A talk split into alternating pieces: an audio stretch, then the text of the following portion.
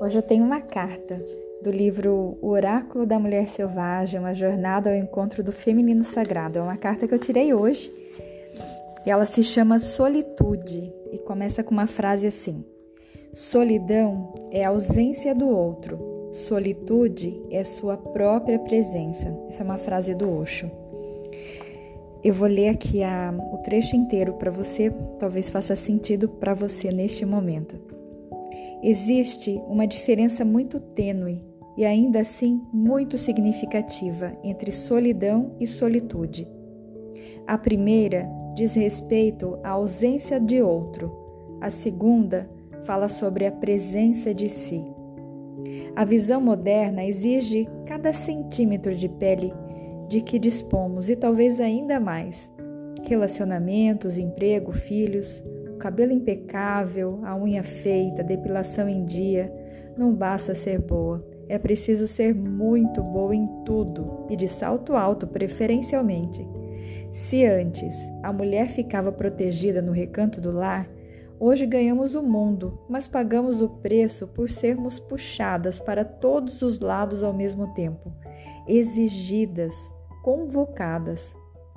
As redes sociais, a necessidade de conexão, manter a cartela de vacinação das crianças em dia, reunião na escola, reunião no trabalho e as poucas horas livres dedicadas a acompanhar a vida das pessoas que amamos. Curtir a última postagem, assistir ao vídeo que alguém postou no grupo, brigar na reunião de condomínio com aquele vizinho indesejável. E assim, cada segundo do dia vai sendo ocupado pela presença de tudo mas uma completa ausência de si. A alma selvagem clama por um momento consigo mesma. Mas, ao invés de desfrutar da própria presença, esse momento pode ser confundido com solidão.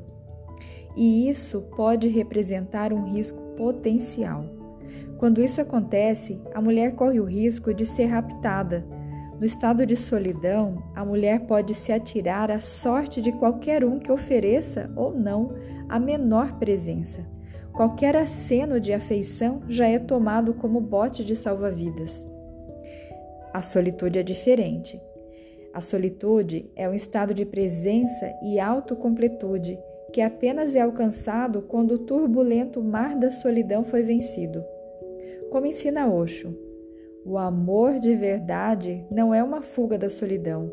O amor de verdade é uma solitude abundante.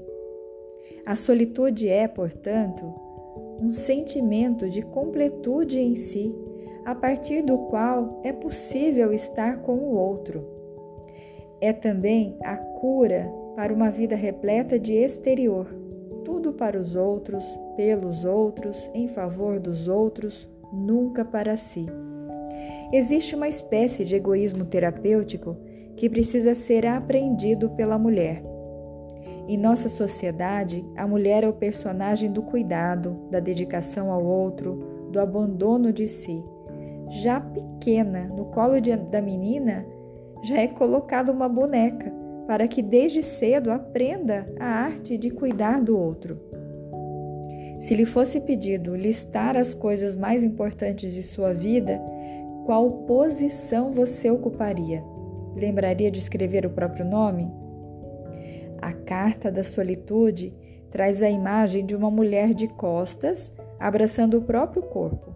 Ela está nua, pois uma pessoa em estado de real solitude nada esconde de si. Ela traz na mão uma rosa.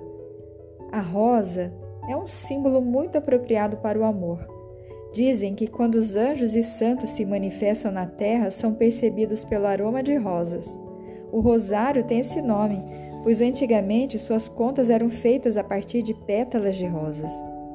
Os apaixonados oferecem rosas uns aos outros, assim há uma relação profunda e antiga entre o amor e as rosas. O amor deve ser percebido como um estado, nunca uma ação. Ação é o movimento de alguma direção e sentido. O amor não pode ser uma ação, precisa ser um estado. O ser que ama o faz porque alcançou dentro de si um estado de amor. É bem parecido com o que acontece com as rosas. Uma rosa é a partir de sua essência, ela exala perfume. A rosa não oferece seu aroma apenas aos apaixonados. Ela não escolhe como e quando oferecerá sua essência. A natureza da rosa a faz exalar o aroma, independente de haver ou não alguém para apreciá-la. Essa é a natureza do amor. A mulher da carta é como uma rosa em estado de presença. É a partir de um verdadeiro estado de solitude que podemos amar. Apenas depois de ultrapassar as barreiras da solidão, podemos nos encontrar verdadeiramente com quem quer que seja. A carta da solitude aparece como um convite a apreciar a si mesma. Como você se sente quando não há ninguém ao seu redor? Drenada pela solidão ou alimentada pela solitude? Talvez você se esconda em tantos afazeres que sequer tem tempo para diferenciar uma da outra. Essa carta também pode ser um aviso. Você está excessivamente solitária, escondendo-se do mundo atrás de uma capa de solidão? Se for o caso, saiba que todo excesso é prejudicial, até mesmo o excesso de si. Enfim, essa carta é um convite a olhar-se de maneira genuína. Não há ninguém a quem enganar além de si mesma. Por isso, não se preocupe em inventar uma resposta aceitável. Seja honesta consigo. A vida está cobrando isso.